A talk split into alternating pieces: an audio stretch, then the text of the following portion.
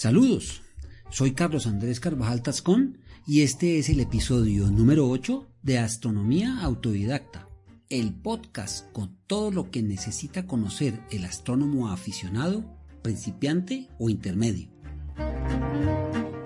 Bienvenidos. En este episodio veremos sobre cómo hacerse un astrónomo aficionado, cuáles son los pasos que se deben seguir. Por supuesto, no hay una respuesta única y cada persona al final construirá su propia experiencia. Una vez que se tiene el gusto de observar el cielo, puede decirse que somos astrónomos en potencia, y con este denominador común encontramos varios tipos de aficionados. Hay quienes solo observan el cielo como esparcimiento ocasional y se informan a través de revistas no especializadas, noticias, documentales televisivos o algún libro de divulgación. Otros quieren profundizar en el conocimiento y en la observación. Estudian la bóveda celeste, identifican las constelaciones y objetos, siguen las efemérides y recurren a libros de observación, atlas, catálogos y páginas especializadas de Internet. Estos, en general, compran instrumentos astronómicos de bajo o medio poder para la observación ocasional solos o con amigos o familiares.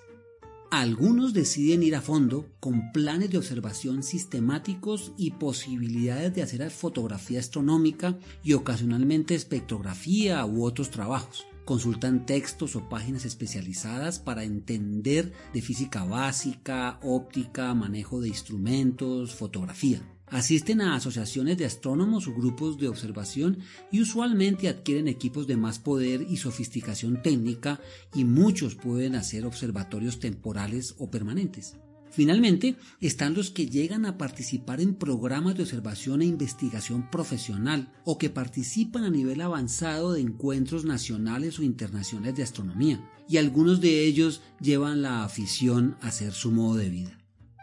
Estos diferentes niveles de afición los he dividido respectivamente en astrónomos ocasionales, principiantes, intermedios y avanzados. Este podcast está dirigido a los tres primeros grupos, aunque todos son bienvenidos y estoy seguro que todos aprenderemos mucho de este ejercicio. Cuando iniciamos la afición es probable que ni nos imaginemos hasta dónde vamos a llegar, pero sin importar la meta, debe haber un buen inicio. No en vano el refrán, con una modificación optimista, dice que todo lo que comienza bien, termina bien. Este episodio está dirigido a indicar cuáles serían los pasos a seguir para un buen comienzo en astronomía aficionada, y creo que la mejor manera de explicarlos es contar mi propia historia.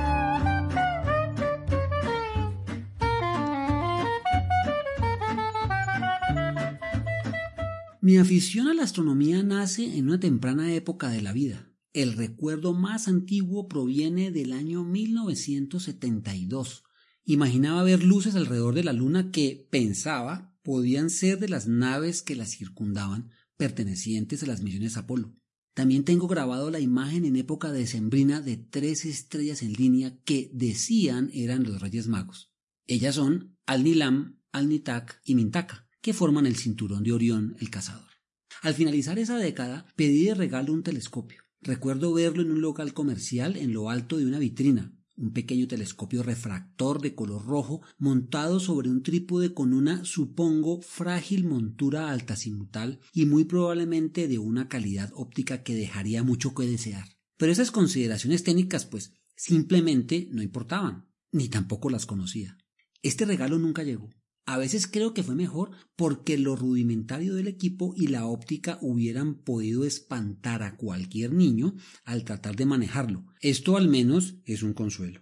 Durante la adolescencia llegó una obra de arte de la difusión científica llamada Cosmos, una serie de 13 capítulos del astrónomo Carl Sagan, que se convirtió en el impulso para muchos de los astrónomos profesionales y aficionados de mi generación, incluyéndome, por supuesto.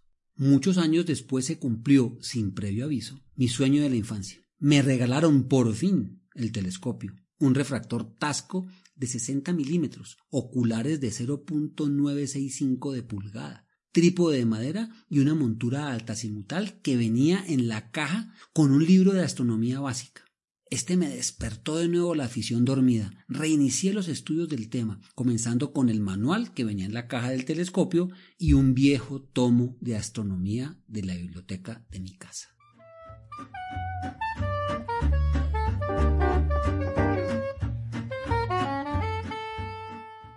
El estudio comenzó con lo básico, la bóveda celeste, las constelaciones, la carta celeste, la luna, los planetas, el calendario. Me propuse en principio no abrir ni armar el telescopio recién recibido hasta no tener un cierto nivel de información, porque imaginé y después lo confirmé que el hecho de usar un telescopio no es suficiente para disfrutar de la astronomía. Se necesita saber un poco de lo que se está viendo para ponerle todo el interés y entusiasmo. Si no se sabe observar el universo, o no se comprende lo que se está viendo, se caerá en una profunda decepción al no encontrar en el ocular las hermosas imágenes de las revistas y un telescopio se convertirá en un feo y costoso adorno como se encuentra en la sala de muchos aficionados frustrados o pseudocientíficos que por allí pululan. Y así lo hice. Los primeros libros que consulté fueron Estrellas y Telescopio de Arranz García y García Martín, españoles, muy interesante y básico que me orientó en el campo de la astronomía observacional. También el libro de Germán Puerta, gran divulgador colombiano titulado Guía para Viajeros del Cielo. Este me gustó sobre todo por la mitología de las constelaciones y porque era concreto y preciso en señalar algunos objetos fáciles de observar. Dentro de la astronomía general, comencé por el repaso de Cosmos, en el libro basado en la serie de televisión, y por supuesto, el reconocimiento del cielo, carta celeste en mano. Había llegado el momento de buscar ayuda y la encontré un día hojeando el periódico. Vi un pequeño aviso en donde se anunciaba una observación con telescopios para el público y que era guiada por miembros de la ASASAC o Asociación de Astrónomos Autodidactas de Colombia y allí fui a dar. Durante la sesión, muchos comentarios, ver hacia arriba y no ver nada, mirar por unos binóculos prestados, una vista impresionante. Transcurrieron un par de horas, venía gente, miraba y se iba, otros llegaban y se quedaban un poco más y repetían las mismas preguntas que yo había hecho momentos antes, pero la mayoría pasaba sin darse cuenta de que allí había personas observando el cielo. Al final me sentí un poco astrónomo, pues había mirado por binoculares y un pequeño telescopio, había confrontado algo de lo leído con lo visto, y me había dado cuenta de que estaba en la vía correcta. Así que, sí señor, por allí era la cosa. Entonces decidí unirme a las actividades de la asociación. Las reuniones eran los sábados en la tarde en un pequeño salón del planetario de Bogotá, donde había algunas sillas, papelógrafo y un proyector. Las paredes estaban adornadas con un gran mapa celeste de color azul y unos cuadros con la topografía lunar. Allí los miembros de la asociación hablaban de temas para el público. Era una buena fuente de información y, sobre todo, me invadía una sensación de participar en algo nuevo, interesante y diferente.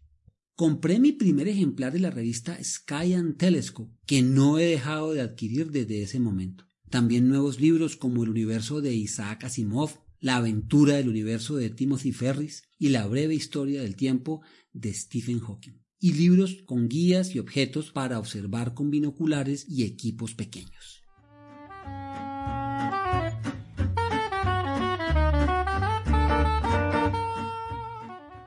La primera observación astronómica a la que asistí fue en una fría tarde de sábado, al finalizar las conferencias de la ASASAC.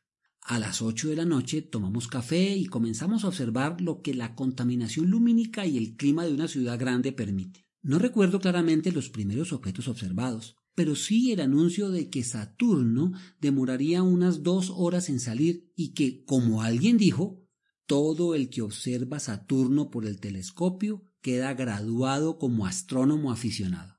Así tuvo el primer contacto de lo que es ahora una de las principales enseñanzas de la astronomía, tener la paciencia de esperar y ocuparse mientras salen los objetos celestes que se quieren observar. Llegado el momento, apareció una estrella brillante y amarilla en el horizonte, pero a diferencia de las otras, no titilaba. Esta es la marca de los planetas. Los telescopios se dirigieron a esa nueva luz. Todos comenzaron a observarla hasta que llegó mi turno.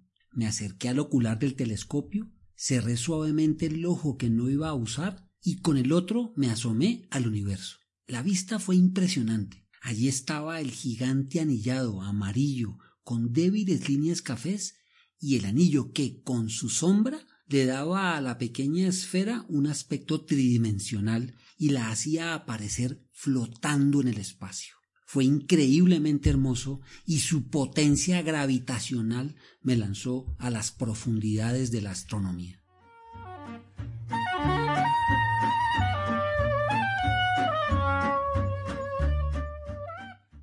Para este momento, como ya conocía la bóveda celeste, puntos cardinales, la eclíptica, reconocía las principales constelaciones, asterismos, planetas, al igual que las estrellas brillantes, adquirí unos binoculares 10 por 50. Comencé a observar con ellos objetos como la Luna, Júpiter y sus satélites, Saturno, cúmulos abiertos, pequeños asterismos y los objetos Messier. Con el telescopio, además, observé la Luna y los planetas, algunas estrellas dobles y cúmulos globulares, pero nada más. Las limitaciones tecnológicas y las ganas de avanzar se hicieron evidentes y consideré que era hora de dar el salto a un equipo de aficionado más serio. Por supuesto que llevaba ya un tiempo ahorrando para ir lo más alto que pudiera. Comenzó una intensa búsqueda para responder una pregunta.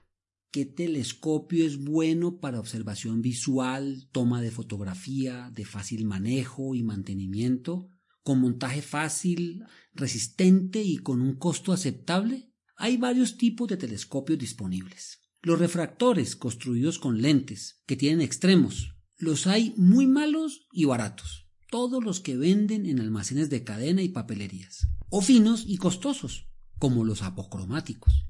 Así que descartados ambos.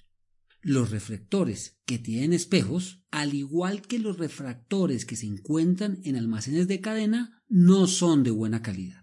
Los otros, los buenos, son grandes y su transporte es incómodo. Además requieren de mucho mantenimiento y no son los más amigables para la astrofotografía.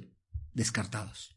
Quedaban los Schmidt Cassegrain, compactos, con tubos cortos, mantenimiento mínimo, de transporte y montaje fácil, con un precio asequible y me alcanzaba para uno de 8 pulgadas.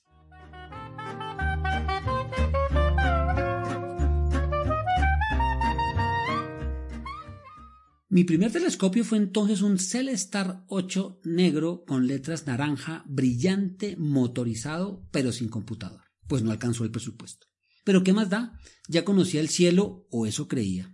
Muchas observaciones realicé con este equipo. La luna, el sol, estrellas, cúmulos, galaxias. Sin embargo, encontrar los objetos manualmente, aunque aumentaba la experticia en el conocimiento del cielo, hacía que el tiempo invertido en ubicar los objetos fuera muy prolongado. Empecé a pensar que hubiera sido mejor un esfuercito mayor y tener un sistema computarizado que optimizara los tiempos de observación. Por tanto, llegó el momento de actualizar el equipo. Y la elección fue nuevamente un Schmidt Cassegrain computarizado con GPS y sistema GoTo, lo cual iba a facilitar y de qué manera la navegación a través del cielo, con lo que ahorré mucho tiempo y me permitió disfrutar más el tiempo en el ocular que buscando los objetos. Para controlar el telescopio y planear las sesiones de observación adquirí un programa planetario el seleccionado fue The Sky de Software Bisque.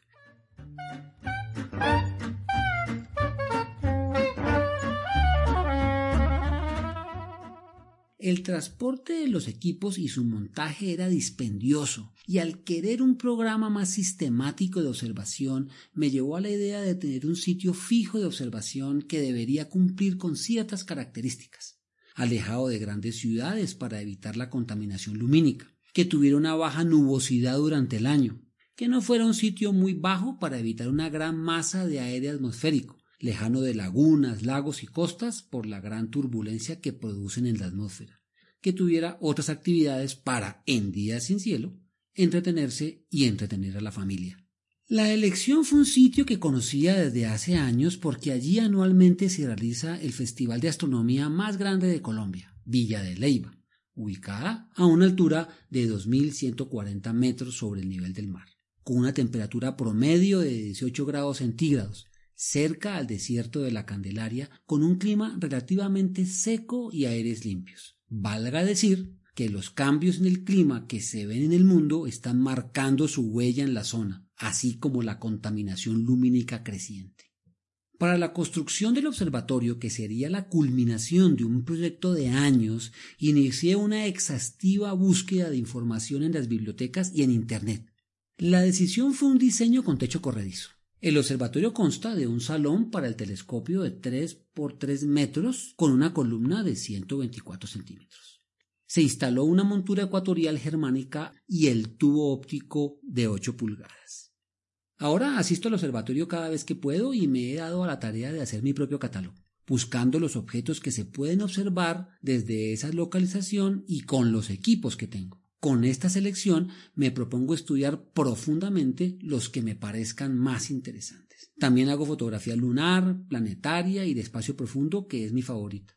Como vivo lejos del observatorio, adquirí un telescopio más pequeño de 6 pulgadas para poder hacer observaciones desde casa cada vez que los cielos me lo permitan. Esta pues es mi historia como aficionado a la astronomía. Espero que allí encuentren elementos que les indique su camino personal en la afición. Al final, lo más importante es disfrutar la sensación de entender y ser parte, única parte viviente del universo conocido.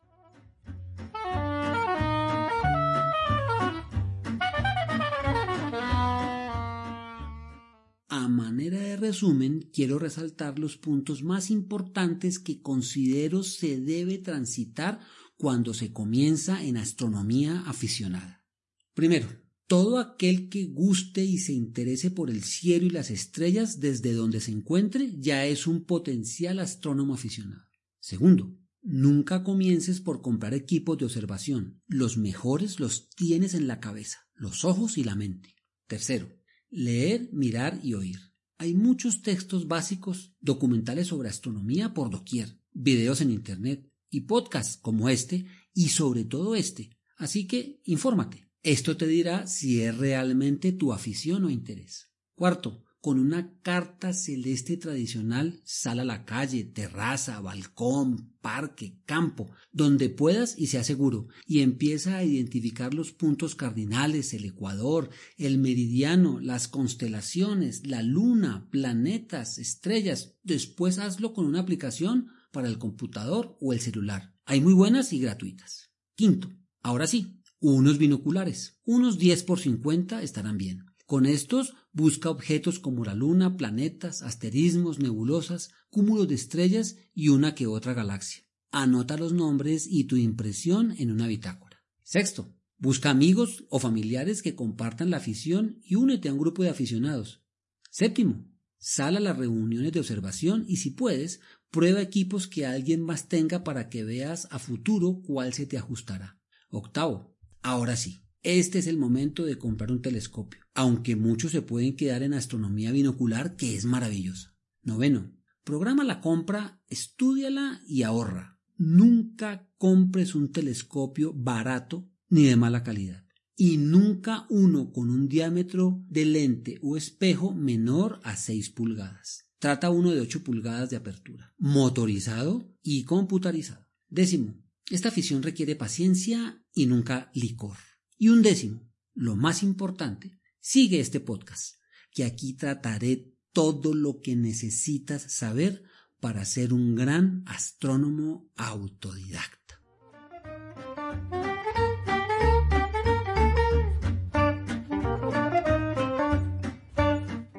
Agradezco la revisión y estilo de esta historia a mi padre Luis Carvajal, que ha sido mi compañero incondicional de afición y observación. En este episodio se hace más importante pedirles que para hacer más visible este programa y así poder llegar a otros aficionados o a aquellos que aún no lo son, si les parece interesante, suscríbanse, coméntenlo, califíquenlo y compártanlo. Cielos limpios y oscuros para todos.